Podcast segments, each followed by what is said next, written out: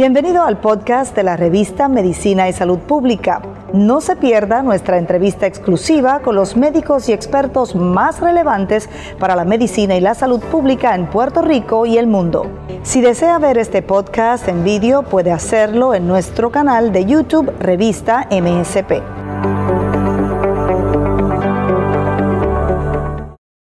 Saludos amigos de Medicina y Salud Pública. El gobernador Pedro Pierluisi anuncia una nueva orden ejecutiva.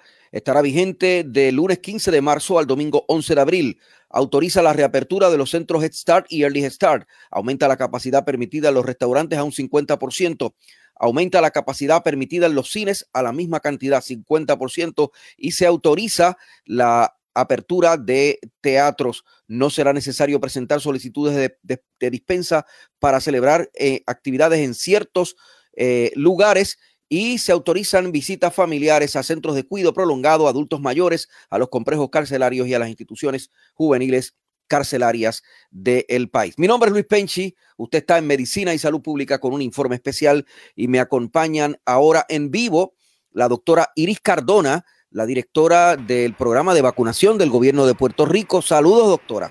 Gracias por estar con nosotros. Saludos, Penchi, gracias por la invitación.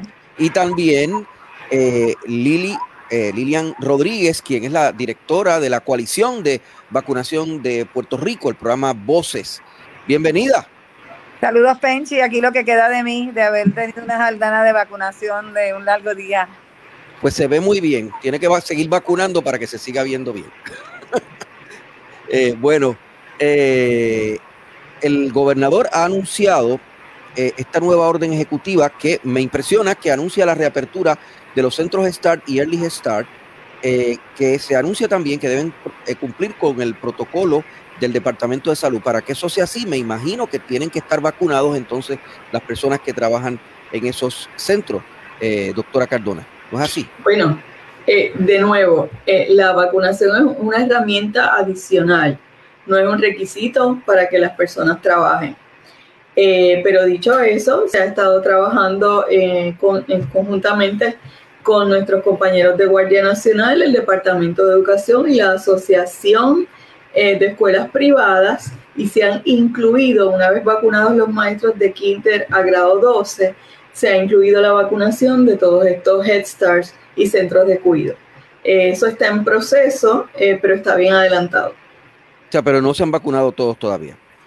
quizás no han completado las dos dosis de la vacunación, debo decir. ¿Cómo van las escuelas en la vacunación? ¿Se vacunó todo el mundo ya en las escuelas o no? Las escuelas yo te diría que están a un 90% de completar todo el proceso. La, la mayoría eh, ya han recibido la, la, primera dosis, lo que falta es completar ese proceso de la segunda dosis que entiendo finaliza, si no esta semana, a principios de la próxima. Mientras esto ocurre en escuelas y en, y en otros lugares, eh, sigue la vacunación en la calle. Hay un vacutour y está, eh, Lili ha estado, acaba de llegar de, la vacunación. De verdad que se ve muy bien, pero se ve cansada, se ve que ha trabajado mucho.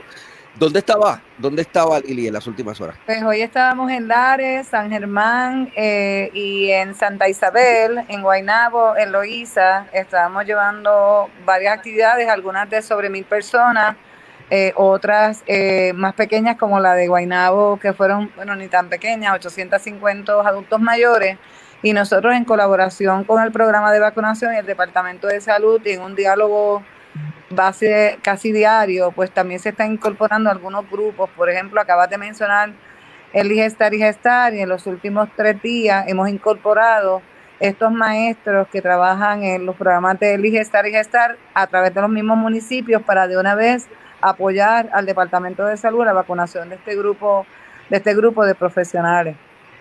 Eh, y, la vacunación, cuando es así, se está haciendo para los mayores de 65, la que hicieron hoy, o se está haciendo ya a partir de los 50 con, condiciones crónicas o a partir de los 60 todo el mundo. Eh, en realidad, las directrices que hemos recibido del Departamento de Salud desde el día de ayer es que hoy hiciéramos un pequeño ensayo con la población de 60 años o más, eh, la cual fue bien, bien acogida por las personas. Eh, también hacer un ensayo con los pacientes de 50 años o más eh, para ver cómo respondían ante el traerle evidencia. Y yo creo que esto es bien importante porque el secretario las pasadas semanas estuvo hablando de diferentes posibilidades y entre ellas, pues que el paciente trajera algún referido médico y dialogando con él, dialogando con la doctora Caldona, diferentes grupos, incluyendo nosotros, pues la recomendación que se le hizo era que para facilitar el proceso de vacunación de este grupo, pues se les requiriera mayormente una evidencia que presentara esa enfermedad crónica eh, de, la, de la que padece. Así que hoy hicimos un pequeño ensayo en estos tres municipios y me parece que la respuesta, este, ¿verdad? la estrategia que acaba de establecer el Departamento de Salud va a ser bien positiva. ¿Desde cuándo empiezan a vacunarse las, personas mayores de 50 años con alguna condición? Desde mañana. Según la orden administrativa firmada ayer, desde mañana. Desde mañana, o sea, desde este viernes. En realidad estamos estimulando de nuevo que sea un proceso ordenado. Eh, no queremos que salga un, ¿verdad? De, todas las personas de 50 años corriendo a buscar su espacio de vacunación porque va a haber vacuna para todos. Así que el llamado es en, en su entorno eh, va a haber vacuna disponible en estas actividades a gran escala, pero hay vacuna disponible en los diferentes proveedores. Probablemente algún el grupo médico donde usted se atiende tenga la vacuna y si no la tiene hoy la tendrá la semana próxima. Podemos empezar un proceso ordenado de, turnos o de citas. Eh, las farmacias, 70 farmacias de comunidad y todas las farmacias de cadena están recibiendo vacunas eh, y curiosamente eh, hay de las diferentes presentaciones, o sea que vamos a tener la oportunidad de que todos, todas las personas eh, logren acceso a la vacunación. Ciertamente no es algo que podemos lograr en un solo día, pero vamos caminando hacia esa meta. Pero seguimos teniendo más o menos la misma cantidad que usted había anunciado. Tenemos el doble lo que teníamos, tenemos 80 mil vacunas. Eh, tenemos, tenemos un poco más de 80 mil vacunas que llegan directamente a través de las órdenes del Departamento de Salud, se distribuyen a, proveedores. Tenemos las 20 mil, poco más de 20 mil adicionales que reciben la farmacia de cadena Walgreens y tenemos una asignación de cerca de 12 mil que se están, este, se están haciendo disponibles a través de este grupo de, de vacunas de, la, de, de las farmacias de la comunidad. Eh, Lili no estuvo hoy en Vieques, en Vieques hubo hoy incidentes eh, y también me, me cuentan eh, viequenses con los que hablé hace unos instantes que se está eh, vacunando mucha gente que no son de Vieques, pero que hay que viequenses que no se quieren vacunar por alguna razón. ¿por, qué, ¿Por qué está pasando eso? Si Lili sabe. O sea, porque hay todavía sectores que se resisten hay, algunos que, hasta se cuelan y otros se resisten. O sea, Pero fíjate, esto, ¿verdad? Esto, mi mayor maestra está conmigo en esta, en esta conversación, que es la doctora Calduna, en cuanto a la vacunación. Y los defensores de la vacunación existen desde que se desarrolló la primera vacuna. Y esto pasa con todo. O sea, hay quienes creen en tomar refresco, creen en tomar refresco. Hay quienes creen en vacunarse, hay quienes no creen en vacunarse. Sea, yo creo que en toda la vida siempre van a haber los que quieren y los que no quieren. Yo, me, yo estoy sumamente sorprendida con la, la respuesta tan positiva por encima de, de la expectativa que se tenía de una respuesta positiva hacia la vacunación, lo que ha creado una demanda mayor de la cantidad de vacunas disponibles, así que nosotros, por lo menos los que promovemos la vacunación, estamos bien contentos. Siempre vamos a encontrar la población que por falta de educación más que nada, por falta tal vez de clarificar eh, ciertas dudas que tienen, pues entonces tal vez piensan que la mejor manera de ellos protegerse es no vacunándose. Eh, creo, ¿verdad?, firmemente en la vacunación, así que es cuestión de tal vez identificar esos grupos, sentarnos en el diálogo y escuchar, ¿verdad?, sus preocupaciones, que mayormente son anecdóticas, muchas veces son por ideas malas, malas conceptualizaciones este, y muchas veces logramos, pero es normal que siempre haya ¿verdad? una resistencia de ciertos grupos, pero gracias a Dios en Puerto Rico son grupos menores. Doctora Cardona, ¿hay alguna razón que usted eh, eh, conozca por la que alguno o hay alguna situación particular en Vieques por la que allí haya eh, más resistencia? Si es que la hay, yo realmente no, no sé si la hay. Bueno, Debemos recordar, no, no, no, no me consta, no puedo decir que más que en otros lugares. La población es mucho menor. El grupo prioritario ya se había atendido realmente. Todo lo que acá se está trabajando todavía, en, las islas municipios se había atendido eh, la fase 1 completa, A, B y C. Por lo tanto, esto iba dirigido a la, a la población general, como, como, como, como se espera que sea la fase 2 de vacunación. Entonces, um, puede, siempre hay algo de resistencia. Eh, obviamente es un ejercicio donde se llevan las vacunas y se, se establece que van a estar disponibles por un periodo corto de tiempo, porque es un ejercicio de mucha planificación. No obstante, entiendo que, que se han vacunado este, cientos de personas cada día. Veremos al final de, de, la semana cómo quedan esos números. También debo señalar que si, si, si es correcto que hay noticias de personas que viajaron eh, a la isla municipio buscando vacunas, eh, mirando el detalle de esto que parecía estar ocurriendo ayer, encontramos que es que hay, hay personas que tienen, eh, si bien es cierto que no viven todos los días, tienen propiedades en la isla municipio o pasan un tiempo acá, un tiempo allá, o vienen a trabajar acá y están la semana y regresan el fin de semana. Y muchas de esas personas fueron las que decidieron ir eh, de esos no, no, no identificados como locales a buscar la vacuna.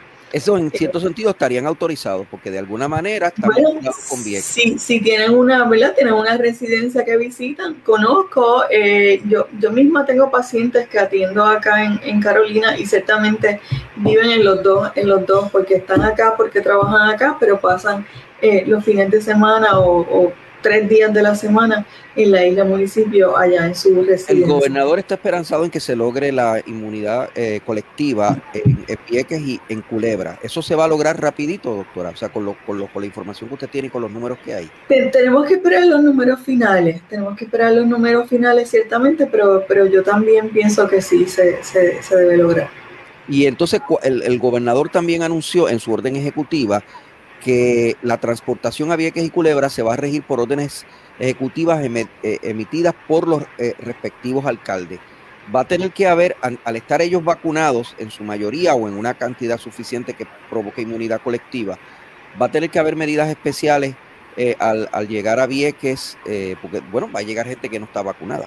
Eh, Las personas tienen que utilizar las medidas de precaución como, como todos nosotros, incluso el pueblo de Vieques y, y Culebras tienen que, que, utilizar las medidas de precaución por un tiempo hasta que probemos que, ¿verdad? que estamos, eh, hemos alcanzado ese nivel. Tiene que todo el mundo en Vieques y Culebra, aun cuando se logren números altos de vacunación, tienen que seguir usando las mascarillas. Por el momento esa, esa debe ser la recomendación.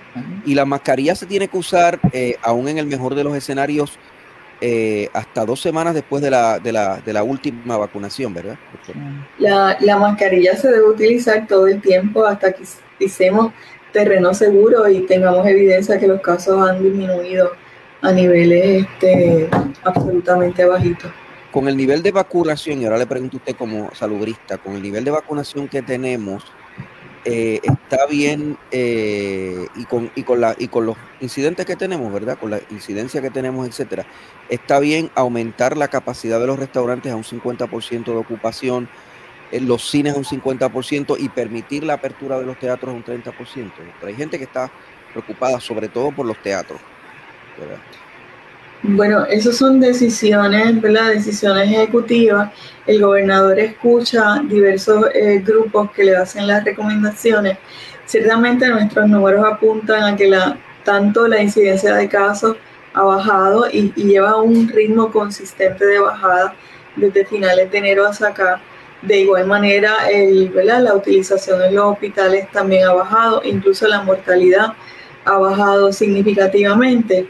Así que eh, más allá de, darte esos, esos datos, la, debemos recordar para individualmente tomar nuestras decisiones, los espacios cerrados siempre presentan un reto y una probabilidad mayor de infección. No obstante, si se cumple con las medidas de distanciamiento del número de personas y del uso ¿verdad? de todas estas medidas de prevención, eh, se pueden hacer cosas. O sea, si, si uno tiene que si uno no tiene la opción de no ir a un restaurante, es mejor no ir todavía. Si tienes la opción de ir a un sitio abierto por encima de un lugar cerrado, eh, pues opta por el lugar abierto si es que vas a comer, eh, si te vas a tener que quitar la mascarilla. Eh, si no tienes opción y vas a un sitio cerrado, la recomendación es que las personas las vamos a confiar en que los dueños de estos espacios siguen las recomendaciones de precaución y siguen firmemente esa recomendación de distanciamiento y ahí no tendríamos un problema mayor. A ustedes dos yo las he escuchado decir en entrevistas por separado que les he hecho eh, que no es lo mismo el número de, de, vacunas que se colocan en los brazos que el número de vacunas que se registran. Y hoy, eh, un compañero de Radio Isla, Ismael Torres, que además es un veterano periodista de prensa asociada, me decía, vi la lista del New York Times y Puerto Rico aparece bajito en la vacunación. Yo le hice el comentario de que las había escuchado a ustedes dos decir eh, esto. todavía es así, todavía no, no se está registrando la cantidad de vacunas que realmente se administra en Puerto Rico no se está oficializando así, podemos no. Mira, vamos por, vamos por parte. Lo que la lista que el New York Times este, publica eh, se basa en unos datos que tiene el CDC, el Centro para el Control y Prevención de Enfermedades, en su página.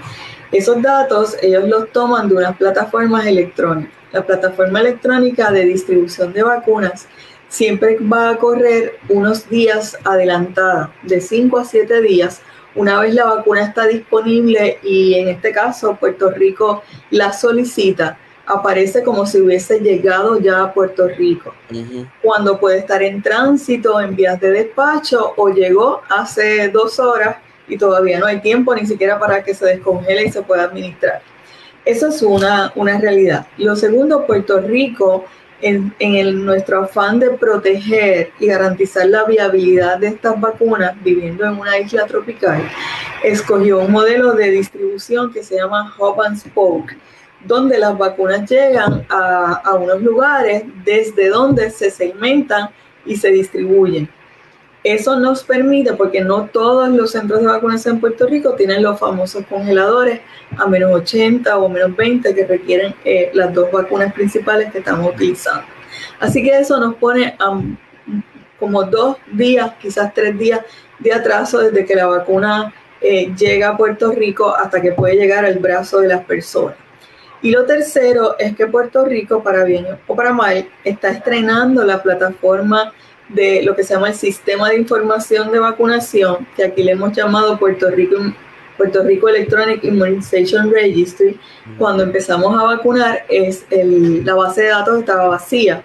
Así que cada persona que se está vacunando hay que entrar manualmente estos datos. Esa es la desventaja que tiene Puerto Rico.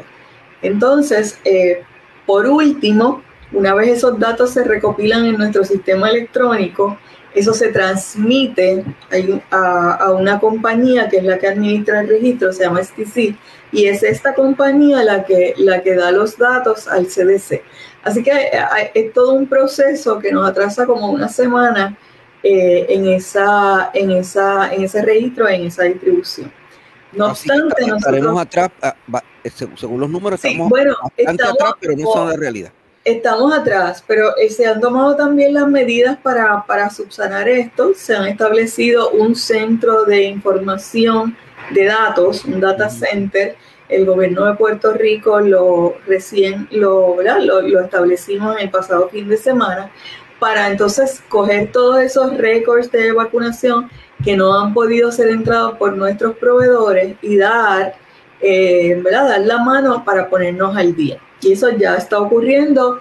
En los primeros dos días, pues eh, se adelantó más de 35 mil récords en el primer día y otros 30 mil en el segundo día y caminaremos hasta, hasta subsanar esa diferencia. Ustedes verán que Puerto Rico va a ser uno de los primeros tres países o tres jurisdicciones americanas en vacunación. Y, y, y, la gente de Lili, si llevan su propia contabilidad o están con el registro oficial. Pues precisamente, pues precisamente Penchi, nosotros somos uno de los proveedores que más vacunas estamos administrando, así que precisamente hemos recibido el apoyo del gobierno de Puerto Rico y yo te diría que los 35 mil eh, récords que habla la doctora Cardona, pues han sido precisamente de las vacunas que se están administrando en Bacutur. Eh, pero para darte un ejemplo de eso, pues a diferencia de un centro, nos, eh, ¿verdad? Un centro regular, nosotros hoy hemos administrado casi 3.200 vacunas en un solo día, así que se generan 3.200 récords. Así que ya básicamente nosotros con la, el apoyo que nos ha dado el Departamento de Salud, básicamente el día de hoy nos estamos poniendo al día y deberíamos de comenzar lo que le llamamos real time. También acabamos de inaugurar nuestro data center para poder tener, si registramos 3.500 personas, pues se registren al otro día 3.500 personas. Y lo que se está buscando es que todos los proveedores podamos entrar la data eh, en tiempo real. El data center de nosotros está establecido en el de Yolanda Guerrero también, eh, gracias al alcalde que nos ha facilitado, facilitado estas facilidades y este va a estar trabajando de una a nueve de la noche para eh, buscar el espacio donde haya menos, menos centros entrando para poder agilizar que este proceso se logre de manera diaria y llegar a hacerlo en tiempo real como se supone que suceda. El presidente Biden ha anunciado que eh, va, hay una, va a haber una ofensiva masiva de vacunación. De hecho, su paquete trillonario de fondos incluye unos recursos específicos para la vacunación y se supone que va a haber eh, una vacunación que, llevaría a Estados Unidos a tener eh, casi el final o la cúspide de este momento a finales de verano. Eh, eso va a pasar simultáneamente en Puerto Rico cuando estamos hablando de Estados Unidos y de, los planes de pues, Biden. No pues, no, pues claro que va a pasar en Puerto Rico. Hacia eso estamos voy a adelantar, Luis Penchi. Nosotros fuimos muy criticados cuando se estableció el plan para vacunar a los maestros. Un mes después de que Puerto Rico empezara, el presidente Biden anuncia esta iniciativa. Hoy Puerto Rico tuvo que dar un, Una, una presentación al gobierno federal de cuál era nuestra estrategia para los maestros. Cuando comentamos que ya estábamos en un 90% y nos movíamos a los centros de cuidado, se quedaron sorprendidos, sorprendidos, totalmente sorprendidos. Así que llegaremos a la inmunidad de rebaño a final de verano. ¿O sí, la, la, la, distribución, ¿verdad? La entrega de vacunas, la producción y la distribución de vacunas eh, mantiene el ritmo y se acelera un poquito más, vamos a llegar antes de que el verano acabe. Con los recursos que tenemos. Con los recursos que tenemos. Nosotros tenemos gente maravillosa en Puerto Rico eh, la coalición, Lilian es testigo de que ella operó los primeros dos meses absolutamente con una plantilla de voluntarios, médicos, enfermeras, farmacéuticos, estudiantes y de igual manera hemos recibido eh, la oferta de todas las universidades de Puerto Rico ayudándonos con este asunto de la vacunación, poniendo los recursos, el recurso humano para vacunar. Nuestra gente se quiere vacunar lo que nos hacía falta era que llegaran las vacunas en grandes cantidades y están empezando a llegar. Y en adición a eso, Penchi, yo añadiría que también tenemos otros grupos y otros gremios, como por ejemplo el Colegio Médico, el Colegio de Enfermera, el Colegio de Farmacéuticos, eh, tenemos los centros 330, tenemos los IPA, las farmacias de comunidad, las farmacias de cadena. O sea, realmente Puerto Rico los hospitales. Dura eh, enorme de vacunación que lleva más de 20 años establecida en Puerto Rico y es lo que hacen todos los días. Así que lo que nosotros necesitamos son las vacunas. Así que si el gobierno federal facilita y acelera ese proceso, Puerto Rico debería de estar entre las primeras jurisdicciones y estados que logre eh, ¿verdad? Su, su, su, su, inmunidad este, grupal o de ganado para lograr este, que podamos ¿verdad? comenzar a mirar eh, ¿verdad? esa luz al final completa en el túnel. Ese es el compromiso de nosotros, es el compromiso del Departamento de Salud, es el compromiso de todos los proveedores. Así que yo eh, y también de los alcaldes, creo, tengo que señalar que esta tarea que nos ha asignado el secretario de Salud, el doctor Mellado, de tocar puertas con los alcaldes y empoderarlos de que ellos ayuden a organizar la vacunación en sus municipios está siendo exitosísima. Mira, yo llegué al área esta mañana a las 7 de la mañana, el alcalde estaba allí, la primera dama estaba allí, estaba todo su personal. Yo llegué y le dije, alcalde, traigo 1.500 vacunas y yo no me quiero ir con una sola vacuna en mi nevera. Necesitamos vacunar todos los adultos mayores, vamos a abrir un poco lo de los 60. Él ya tenía citado, búsqueme los gasolineros, búsqueme este, los maestros de Gestar y él movilizó a toda su gente y nosotros terminamos ahorita a las 7 de la noche de poner las 1.500 vacunas en el pueblo de Lares. De manera igual en, en San Germán. yo creo que hay una... Nosotros somos un pueblo bien generoso y, y somos un pueblo que cuando tenemos resiliente, lo hemos aprendido en María, lo hemos aprendido en los terremotos y la vacunación no va a ser diferente. O sea, nosotros queremos siempre ser los mejores. Y yo creo que ese sentido, ¿verdad? De, nosotros, de, de, de, ser puertorriqueños y de las personas que vivimos en Puerto Rico, pues nos ayuda a, lograr las metas, porque nos las ponemos y nos las ponemos y todo el mundo va hacia eso. Y yo creo que eso es bien satisfactorio, es bien gratificante. Bueno, gracias eh, Lili eh, Rodríguez, de, directora ejecutiva del programa Voces de Puerto Rico y la directora del programa de vacunación de, Puerto Rico, la doctora Iris Cardona. Gracias por acompañarnos y sigan trabajando. Gracias por la oportunidad y seguimos hasta que todo Puerto Rico se vacune. Este es un reporte especial de medicina y salud pública. Cubrimos la salud pública y la ciencia porque la ciencia es noticia.